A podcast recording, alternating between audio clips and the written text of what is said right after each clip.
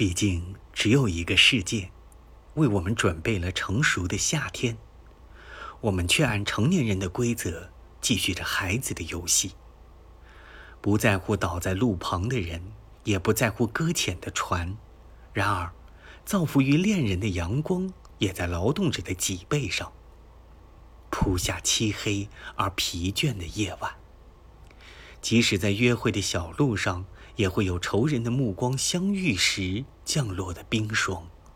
这不再是一个简单的故事，在这个故事中，有你和我，还有很多人。